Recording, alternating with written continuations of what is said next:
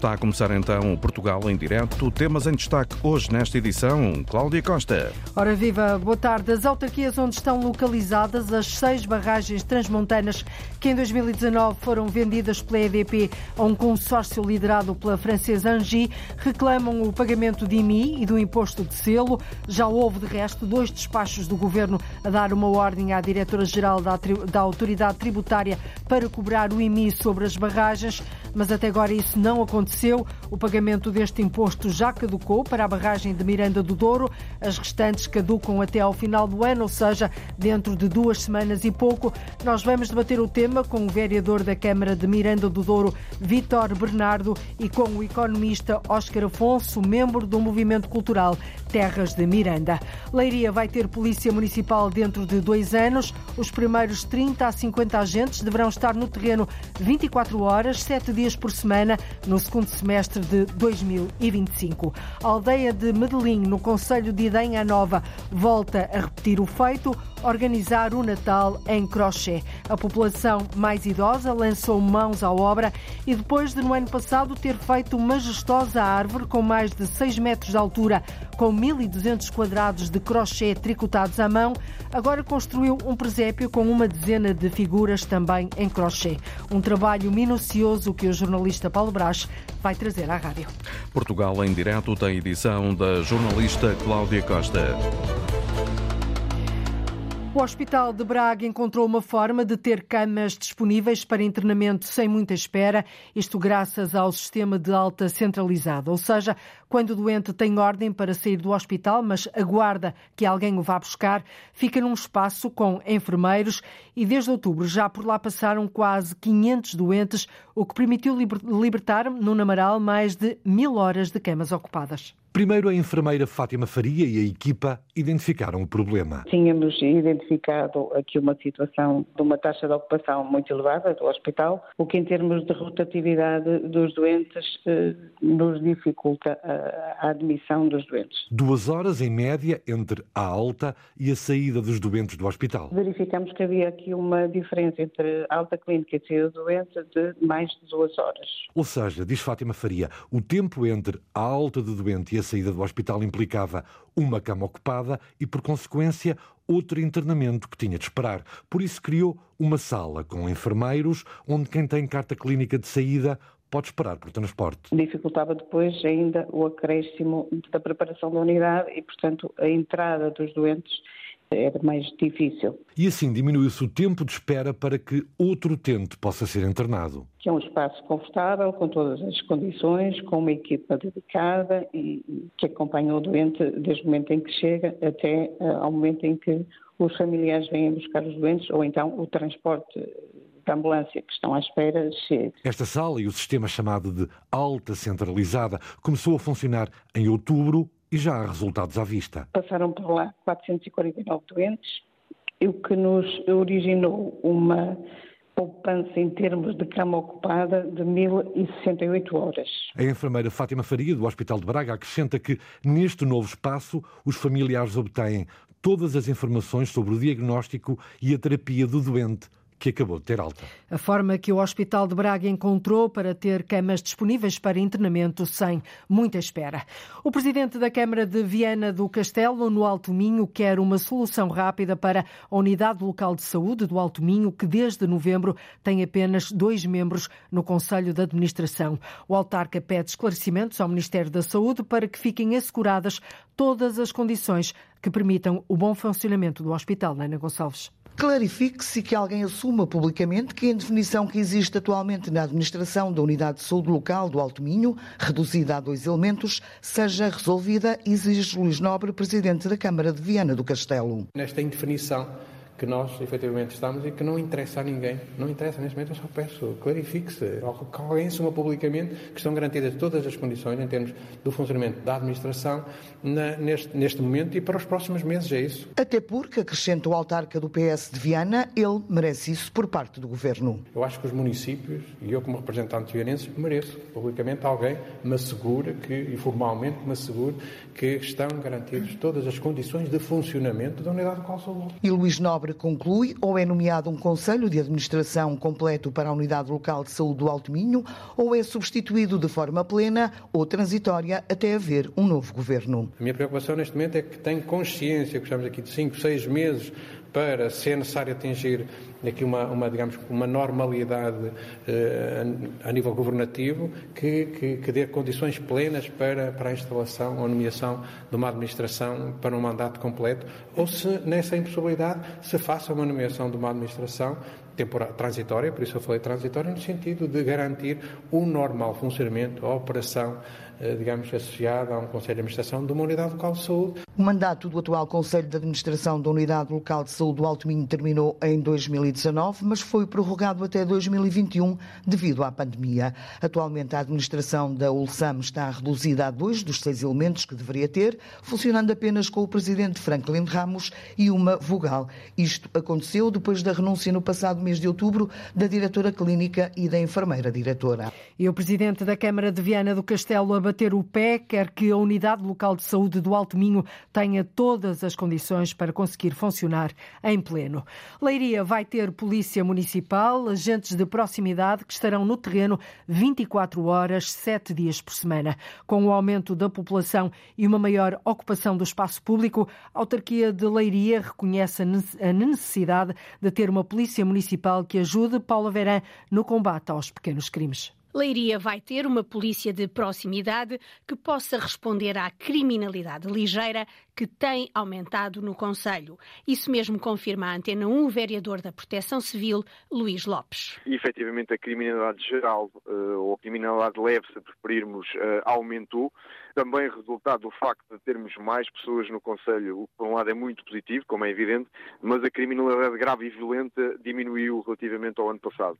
Quando falamos em criminalidade geral, falamos principalmente em crimes relativamente ao património, seja imobiliário urbano ou uh, intrusão em habitações e indústria, estamos em crer que esta Polícia Municipal poderá efetivamente ser um meio extremamente importante para diminuir estes números. A criação da Polícia Municipal no Conselho de Leiria é uma necessidade e em 2025 estarão no terreno os primeiros agentes. Operacionalmente, a Polícia Municipal só estará no terreno em 2025, muito provavelmente no segundo semestre de 2025. Ou seja, o início de funções da Polícia Municipal em Leiria estamos a apontar para um efetivo entre os 30 e os 50 polícias. Os custos de uma Polícia Municipal recaem nas autarquias. As contas são feitas pelo vereador Luís Lopes. A própria instalação, ou seja, edifício, veículos, armamento, EPIs, apesar de ser possível financiamento do Governo Central até 90% eh, por contrato de programa, é óbvio que terá custos. Aquilo que é a nossa estimativa orçamental anual depois no funcionamento em pleno desta Polícia Municipal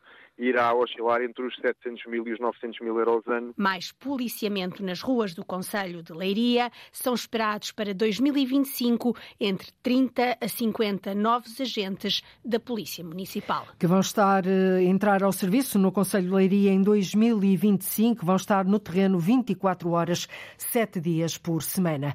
A problemática Ponte da Chamusca, no distrito de Santarém, que de resto já tem sido muito falada aqui no Portugal em Direto, vai estar 9 horas encerrada esta madrugada, das 10 da noite às 7 da manhã, mas desta vez por motivos de obras de iluminação. Esta ponte sobre o Tejo que liga as vilas da Chamusca e Golgã é muito utilizada por veículos pesados que vão para a zona industrial. Esta madrugada terão de encontrar alternativas, mas para Rui Raposo, do Movimento de Utentes dos Serviços Públicos de Santarém, a solução passa mesmo por construir uma nova ponte. Naturalmente que o trânsito durante a noite na Ponta Chamusca é mais reduzido, de todo modo, com certeza que ainda haverá inconvenientes maiores para transporte pesados do que propriamente ligeiros. Para nós a questão é esta, é mais uma intervenção na ponte, agora por causa da iluminação, assim como anteriormente foi por causa da reparação do pavimento, são constantes remendos. Só a falta de vontade política, só o desinteresse pela região é que fazem com que a ponte não esteja já construída para fazer a ligação do IC3 à A13. Mais uma ponta a pedir a construção de uma nova, mais uma voz, assim é que é, pedir a construção de uma nova ponte. A ponta da Chamusca vai estar nove horas encerrada ao trânsito esta madrugada para mais uma intervenção, desta vez obras relacionadas com eletricidade. A Igreja Matriz de Freixo de Espada à Cinta, no distrito de Bragança, vai sofrer obras de requalificação. O edifício de arquitetura manuelina encontra-se muito degradado no exterior, mas também no interior, com as a precisarem de uma intervenção de fundo, é o que diz a diretora regional da Cultura do Norte, Laura Castro. A questão das abóbadas e da fachada é talvez o pretexto principal para esta intervenção, embora uh, se prevejam outras beneficiações, como a questão da luminotecnia, os portais, uh, e portanto eu penso que vamos ter uma igreja renovada e para mais séculos. Um edifício de arquitetura manuelina. As obras de requalificação deste edifício vão custar 1,2 milhões de euros. São financiados pelo Plano de Recuperação e Resiliência. O presidente da Câmara, Nuno Ferreira, lembra a importância cultural que a Igreja Matriz de Freixo de Espada à Cinta tem para o país e para toda a região. A igreja contém quadros da Escola de Grão Vasco, uma igreja de extrema importância, não só a nível local, distrital, regional, mas de âmbito nacional e internacional. Este investimento aqui alocado através do PRR de 1,2 milhões de euros para a nossa Igreja Matriz, para no prazo de três anos estar na sua plenitude, estar renovada e recuperada para mais séculos que venham por diante.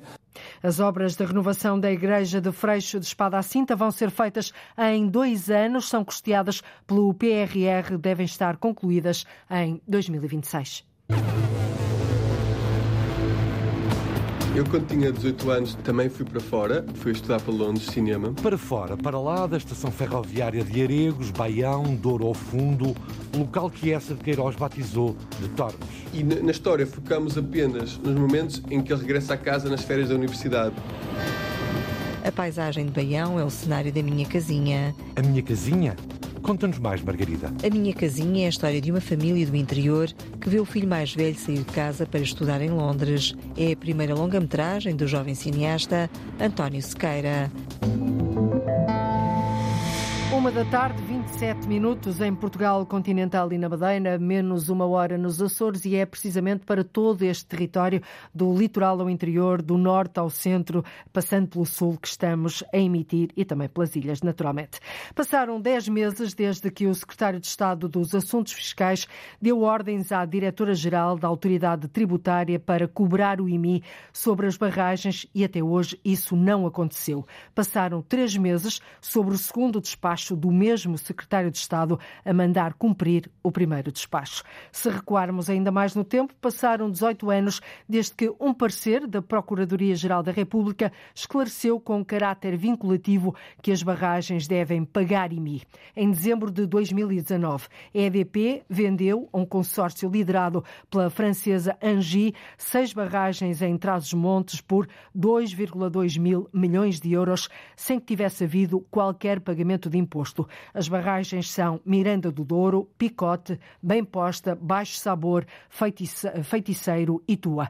As autarquias onde estão localizadas estas barragens, principalmente Miranda do Douro, que tem liderado o processo, e também partidos como o Bloco de Esquerda e o PST, reclamam à cabeça 110 milhões de euros só do imposto de selo, que são 5% que nunca foram cobrados pela transição. Entretanto, o pagamento do IMI já caducou para a barragem de Miranda do Douro. As restantes caducam até ao final do ano, ou seja, daqui dentro de duas semanas e meia, mais coisa menos coisa. A própria Associação Nacional dos Municípios Portugueses voltou a fazer um comunicado há dois dias a defender que as barragens, os parques eólicos e fotovoltaicos devem ser sujeitos à tributação de imposto municipal sobre imóveis, o IMI, o que não se verifica atualmente e teme a Associação de Municípios Portugueses que o processo de avaliação predial destas estruturas as exclua do pagamento do imposto. Ora, para debatermos este tema, convidamos o vereador com pelouros do equipamentos, dos equipamentos da Câmara de Miranda do Douro, Vítor Bernardo, e Óscar Afonso, economista, membro do Movimento Cultural Terras de Miranda. Juntam-se agora a nós. Muito boa tarde, bem-vindos ao Portugal em Direto. Uh, vereador Vítor Bernardo, o direito à liquidação do IMI sobre o negócio da venda das seis barragens transmontanas referentes a 2019 vai caducar. Perdem-se as receitas deste imposto, não há nada a fazer? Uh, muito boa tarde aos, aos ouvintes da Antena 1. Deixe-me deixe só fazer uma pequena correção. O direito à liquidação do imposto municipal de imóveis uh, não tem a ver com, com, com, com o negócio da venda das barragens em 2020.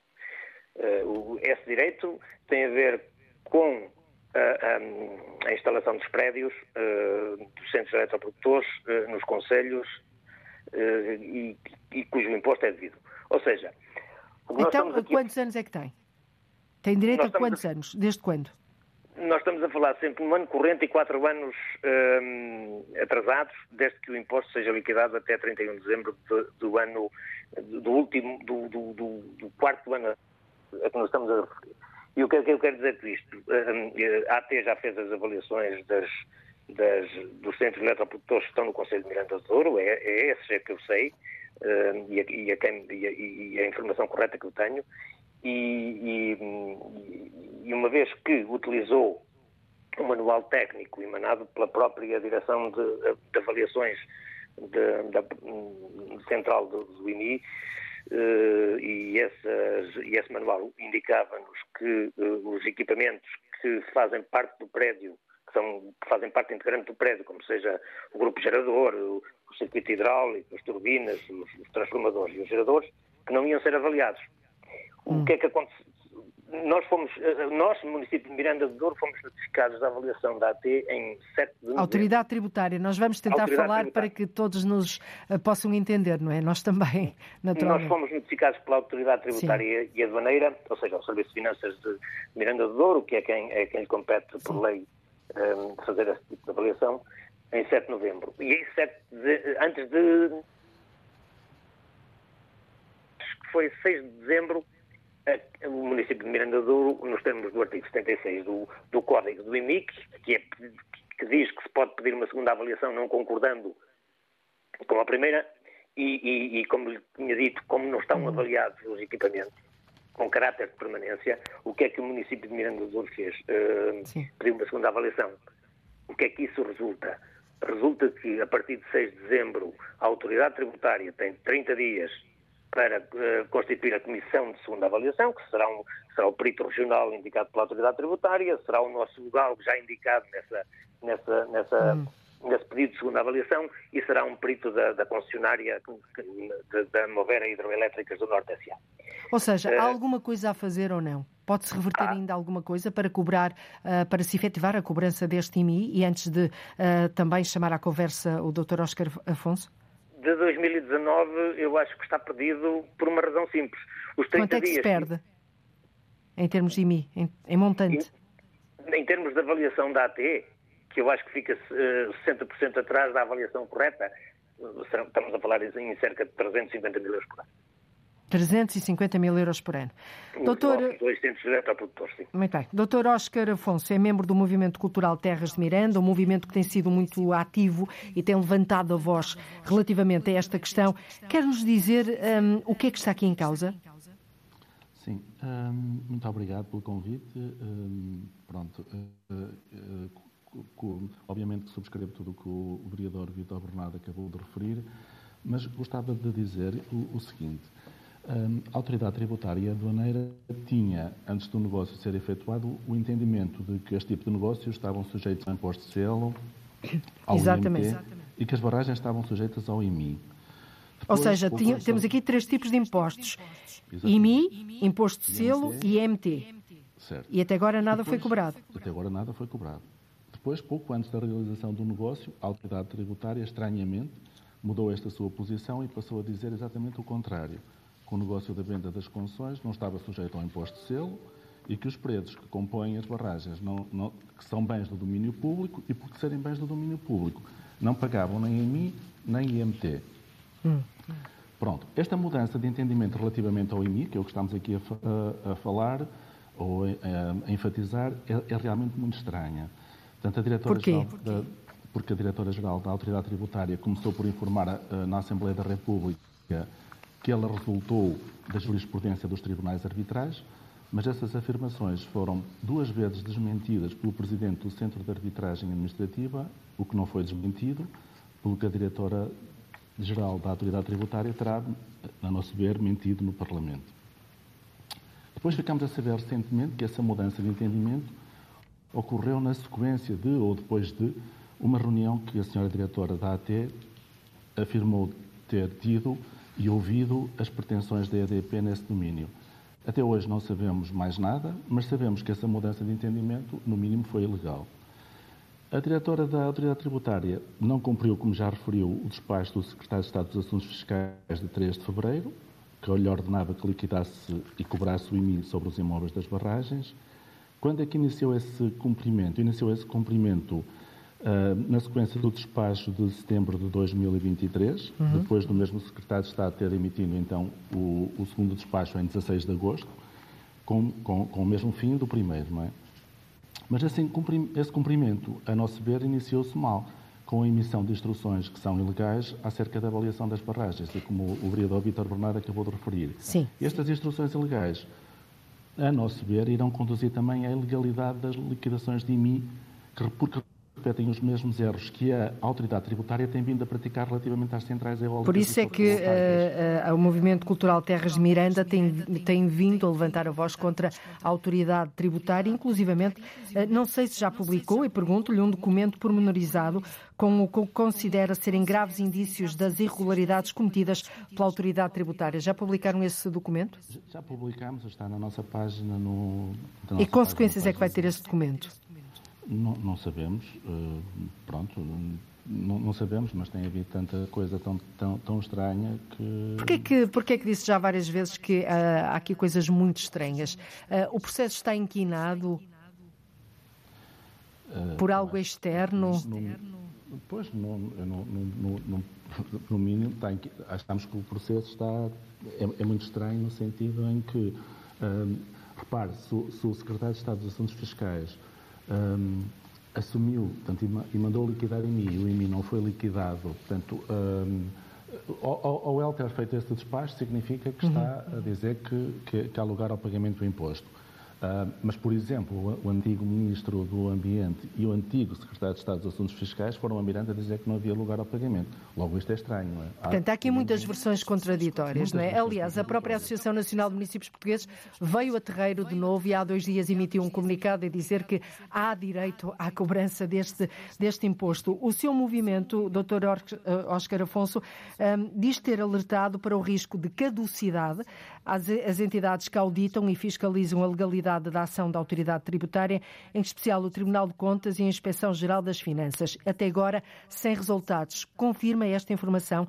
Alertaram quem direito de que a cobrança do IMI ia caducar? Foi, foi, foi, foram alertadas, portanto, quer por, por, os nossos, quer pelos nossos comunicados, quer pela própria Câmara de Miranda, não é? O próprio uh, vereador Vítor Bernardo pode confirmar que pode confirmar que tem tido várias interações para que o IMI fosse liquidado e, e não fosse perdido, como acabou de referir, por exemplo, o ano de 2019. Esse está perdido, não é? Está perdido, não é? O que é que Mas pode vir a ser recuperado? Bem, nós, o, que nós, o, que nós, esperamos é que se as coisas fosse, forem feitas direito, tudo direitinho, como deve ser, hum, que seja pago a partir do ano 2020, um, pelos valores corretos, não é? Que não haja ilegalidades na avaliação uh, das barragens para que não haja também depois um, uhum. impugnações aos, valores, aos valores devidos e, e necessariamente terem, de terem de ser pagos. Uhum. Portanto, é para que as coisas entrem no, seu, no eixo normal, como deve ser. Uh, vereador Vítor Bernardo, vereador uh, com ploro dos equipamentos da Câmara de Miranda do Douro. Um, Ainda acredita que uh, a cobrança do IMI possa ser feita agora, uh, já tendo o ano 2019 perdido, a partir de 2020 ou, ou não? Não vão desistir? Sem a alteração do, do, da avaliação e do manual técnico de instruções de avaliação que a autoridade tributária emanou, é a minha convicção que as liquidações que forem efetuadas serão todas derrogadas nos tribunais administrativos e fiscais do país. Essa é a minha convicção pessoal. Deixe-me só. Deixe Ou seja, só vai, vai, vamos entrar aqui numa teia de burocrática de, de justiça? Não, sim, isso é, isso é seguro que as concessionárias irão recorrer aos tribunais eh, para impugnar as liquidações que vierem, que vierem a ser efetuadas. E, mas digo-lhe mais, eu se fosse advogado das concessionárias estava a esfregar as mãos contentes, porque quando, com esta avaliação, quando chegarem aos tribunais, Sr. Juiz vai dizer uma coisa parecida com isto. Há aqui um elemento do conceito de prédio do Código de IMI que falta, que é o elemento económico, uma vez que as barragens não têm equipamentos, se não têm equipamentos ficam represas, produzem rendimento, não têm o elemento económico. É basicamente disto que estamos a falar. Já agora deixe-me fazer uma, uma, parte. O município de Miranda Douro tomou posse, este executivo tomou posse em 18 de outubro de 2021. Uhum. Em 10 de dezembro Nas últimas 2021, eleições autárquicas, mesmo. Em 10 de dezembro de 2021, a Câmara de Miranda do Douro pediu, em requerimento enviado à AT, à Autoridade Tributária, que mandasse avaliar e inscrevesse na matriz os centros eletroprodutores. Ou seja, nós estamos a falar numa perda de receita de 2017 para cá já. Ou seja, na ordem de, de quantos? Na já estamos a de... falar? Milhões? Milhões, sim. Na ordem de... E que seriam aplicados em que, Sr. Vereador, no caso de Miranda do Douro, do seu Conselho? Olha, seriam aplicados nos 700 mil euros que investimos uh, com receita própria no seguro de saúde municipal, por exemplo. Para os municípios terem o seguro uhum. municipal de saúde uh, todos os municípios têm, podia ser desse dinheiro, e estou-lhe a dar um exemplo claro, Sim. podiam ser aplicados na, na gestão da, da, água em alta e em baixa que o município de Miranda do Douro gera e como tem 500 km quadrados é uma enormidade de, uhum. de, de, de, investimento e podiam ser aplicados em tudo o que os municípios merecem e não têm.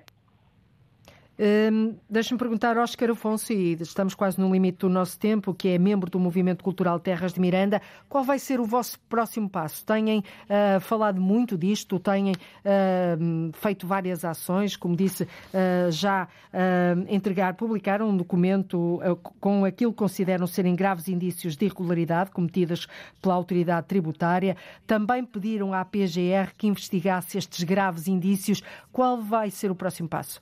Presumo que não vão ficar por aqui nem se vão calar. Acho eu. nós nos vamos calar. Já, acho que isso já ficou mais ou menos claro de toda a nossa ação. E, portanto, a luta pelos interesses das populações e pela persecução do interesse público vai continuar por parte do movimento. E não desistiremos de que E vê um possível fim à vista, ou seja, efetiva cobrança do IMI uh, nas, nas barragens da região ou não? Eu, claro que sim. Portanto, se não, se não confiássemos, se não Eu, eu sei, mas a curto prazo, a médio prazo, estava a falar em termos razoáveis de tempo. Pronto, já perdemos o ano 2019, hum, já damos isso como perdido, infelizmente. Não sei, eh, não sei quem é que ser responsabilizado por isso, mas devia ser, se, se, se tudo funcionasse direitinho. Mas uh, prevemos que, pelo menos a partir do ano 2020, que tudo fique, tudo fique um, como, como deve ser, não é? Conseguirem cobrar IMI a partir pelo menos do ano de 2020, o que ficou para trás já está, uh, já está perdido, não é? Está Muito perdido, bem. Mas alguém deveria ser responsabilizado. Quem é que deveria, em 30 segundos? Não sei quem. Oh, deixe-me perguntar ao vereador Vítor Bernardo, quem é que acha que deveria ser responsabilizado para fechar, Sr. Vereador? Eu acho que deveria ser a Autoridade Tributária e Aduaneira, que é quem compete numa relação contratual com o município, uh, liquidar, cobrar e entregar a respeito dos impostos ao município de Miranda do Douro. Muito bem. Vítor Bernardo, Oscar Afonso, muito obrigada por terem estado no Portugal em direto da Antena 1 a falar deste tema, um tema que naturalmente vamos continuar a acompanhar. Boa tarde e até breve. Obrigada.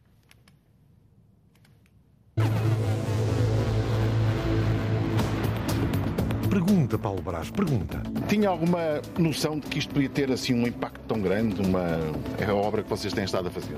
Ai, tinha, porque quando começamos a fazer a gente já tinha a expectativa que, que ia dar certo. Que ia ser um sucesso, não é? Um sucesso.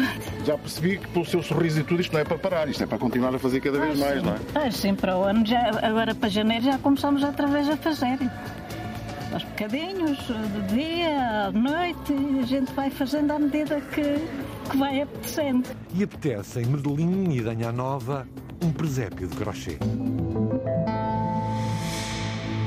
Esta noite cai o pano no Cineclube de Alvalade, em Lisboa. Foi criado em 2019 para exibir na cidade filmes não comerciais para públicos diversificados. Encerra ao fim de cinco anos por dificuldades de gestão e falta de meios para se criar um projeto mais profissional.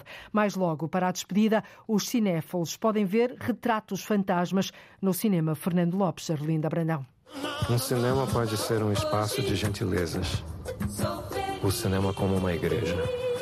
Cinemas que morreram e que voltaram como templos. É este filme que vai fechar esta noite o Cineclube de Alvalade, tal como está hoje a funcionar. Chama-se Retratos Fantasmas, do realizador brasileiro Kleber Mendonça Filho. Consideramos que tinha imensos pontos de contacto com, com a situação atual, quer com a situação atual dos cinemas em Portugal, quer com a própria situação do, do Club. É um filme lindíssimo, que está já a ganhar um rastro global muito grande. É possível que venha a ser nomeado ao Oscar na categoria de melhor documentário. Bruno Castro faz parte do grupo de nove voluntários do Clube de Cinéfilos que, na freguesia de Alvalade, no início de 2019, lançaram este projeto para se ver e discutir na cidade filmes não comerciais, algo que se perde agora. Nós sempre contemplámos a possibilidade de fazer programação regular ou seja, contrariar a lógica de festivalização que existe na cultura em Portugal atualmente e estar todas as semanas como um cinema a programar cinema, muito dele pouco ou nada visto em, em Portugal e em Lisboa, e com isso abrir espaço de discussão, abrir espaço de debate, abrir possibilidades de espaços de reflexão. E isso foi conseguido. E isso, de facto, diria que possivelmente é a maior perda que, que existe. Esse espaço deixa de existir. Com o fim das sessões regulares do Alvalade Cineclube, perde-se um exemplo de um cinema com curadoria e fica um alerta. Fazer curadoria e ir eh, muitas vezes um pouco mais atrás ou um pouco mais ao lado encontrar objetos que não estariam normalmente numa sala de cinema. E essa é talvez a maior perda desse ponto de vista.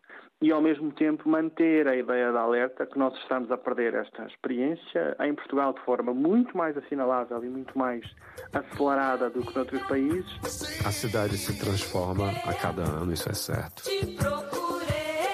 Um cinema pode ser um espaço de gentilezas. O cinema como uma igreja. Cinemas que morreram e que voltaram como templos. Em janeiro, o Cine Clube de Alvalade vai ter uma iniciativa para adolescentes. A partir daí, pode haver apenas sessões avulsas. A despedida é esta noite, cai assim o pano, no Cine Clube de Alvalade, em Lisboa. A Minha Casinha é o nome da longa-metragem que estreia esta quinta-feira. Foi filmada em Baião. Um dos locais de filmagem é a Estação Ferroviária de Aregos, junto ao Rio Douro. Tormes, depois do batismo de Essa de Queiroz. Ora, se na cidade e as serras de Essa Jacinto regressa de Paris, neste filme A Minha Casinha, o enredo inverte-se. É a história de uma família do interior, Margarida Vaz, que vê o filho mais velho sair de casa para ir estudar em Londres. A Minha Casinha é a história de uma família do interior que vê o filho mais velho sair de casa para estudar em Londres. É a primeira longa-metragem do jovem cineasta António Sequeira. Eu, quando tinha 18 anos, também fui para fora, fui estudar para Londres, cinema, e a vida, obviamente, lá fora, apesar de algumas coisas boas, nem tudo era perfeito, uh, mas sempre que chegava a casa, meus pais perguntavam como é que estava e eu dizia que estava tudo bem. O filme reúne memórias do realizador António Sequeira. A família e a casa são as personagens principais. Uma família portuguesa do interior Uh, e o que lhe acontece quando um filho começa a ir para Londres estudar e de repente a família é virada do avesso e na história focamos apenas nos momentos em que ele regressa à casa nas férias da universidade. A paisagem de Baião é o cenário da minha casinha. A estação de comboios foi determinante para a escolha do realizador António Sequeira. Quando chegámos a Baião e vimos a estação de Aregos, que é onde, onde filmámos, ok, é aqui, é, não há outra escolha, é Baião que tem de ser, que é uma região do Douro e, e, e Baião foi um dos sítios mais belos. Casas e quintas onde filmamos é um bocadinho uma, várias casas diferentes a tornarem-se numa uh, de Baião, de pessoas de Baião, que nos abriram as portas para nós filmarmos lá e foram espetaculares. A Minha Casinha, o título do filme, é inspirado na canção com o mesmo nome. O realizador António Sequeira compreende bem o peso desta palavra. Eu lembro de ler um comentário no YouTube uh, dessa canção, porque é a canção dos estudos, especialmente a minha casinha, que é o hino português para os imigrantes. A Minha Casinha é um filme sobre a família, as saudades dos filhos ausentes e o ninho vazio. Sou o realizador da Minha Casinha e convido todos os ouvintes da Antena 1 vão ver a Minha Casinha aos cinemas. Não estás nervoso? Ires assim para outro país, sozinho? Claro que não. Quer dizer, um bocadinho, não é? O meu pai diz: quem tem cu tem medo.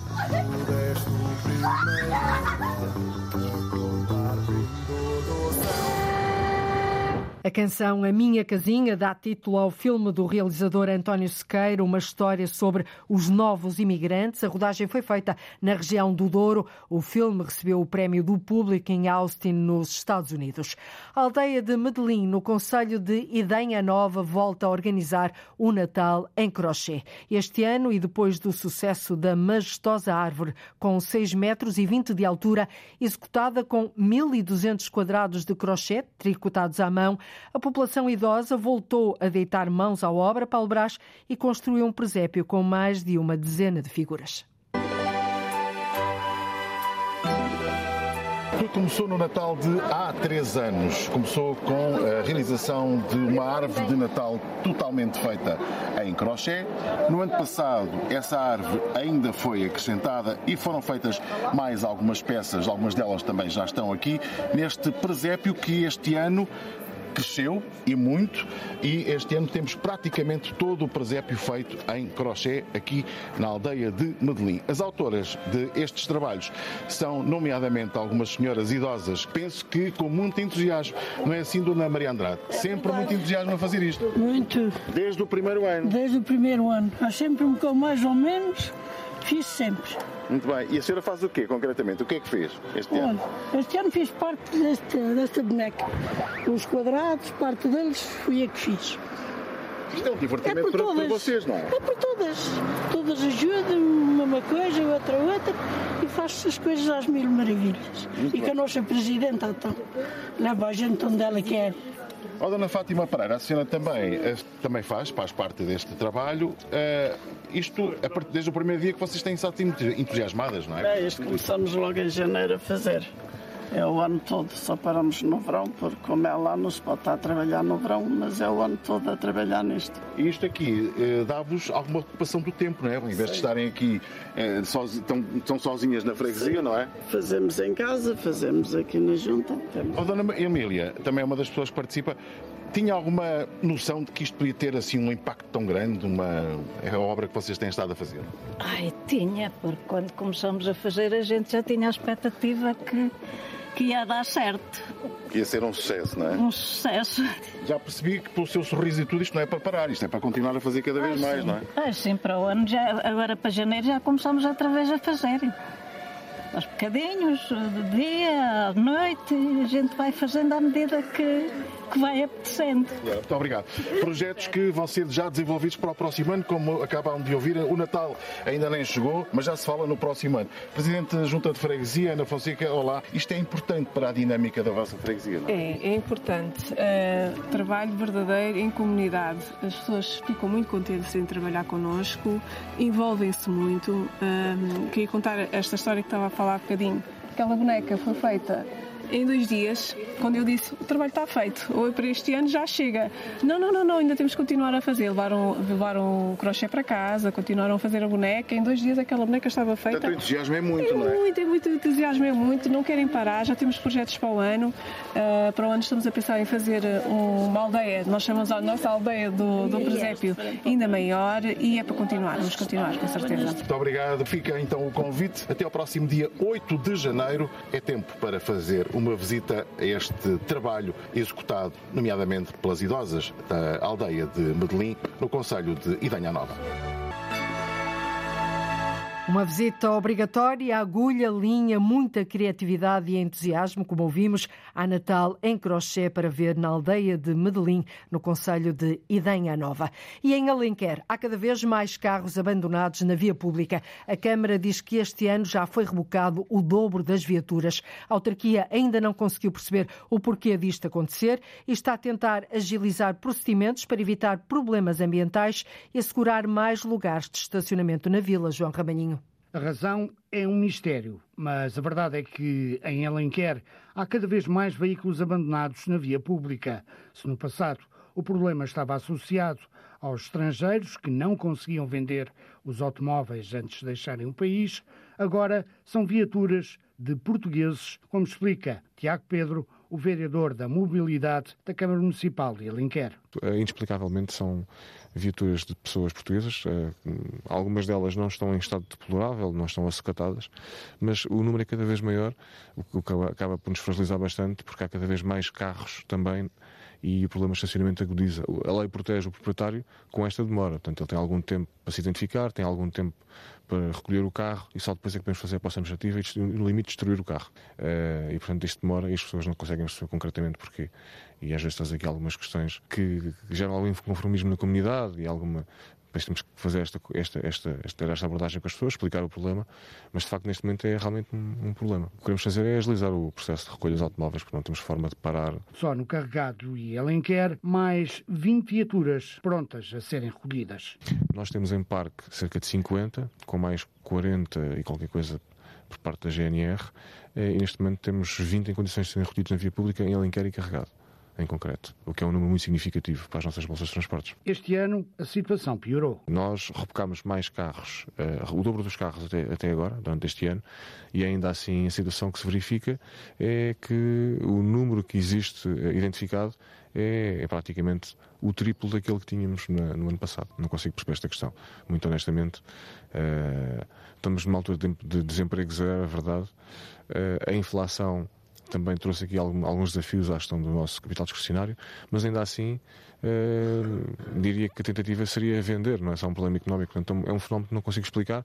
Há mais municípios com o mesmo problema, mas não consigo explicar. Portanto, é uma, é uma situação que não se consegue perceber qual é que é a fonte do problema. Muitas viaturas abandonadas na via pública, uma situação que está a preocupar a Câmara Municipal de Alenquer, que tenta agilizar o processo de recolha dos automóveis e assim libertar espaço para estacionamento e evitar pragas ou problemas ambientais. Um fenómeno que a Câmara de Alenquer não consegue explicar. No Conselho há cada vez mais carros abandonados na via pública. E terminamos com música. Esta noite os The Gift sobem ao palco do Centro Cultural e de Investigação do Funchal. Mas não sobem sozinhos. Vão estar acompanhados do Coro de Câmara da Madeira. É o primeiro de três concertos, todos eles já esgotados. A banda de Alcobaça está na região autónoma para apresentar o mais recente álbum, Coral, acompanhado por vozes madeirenses. A jornalista Cláudia Ornelas acompanhou um dos ensaios.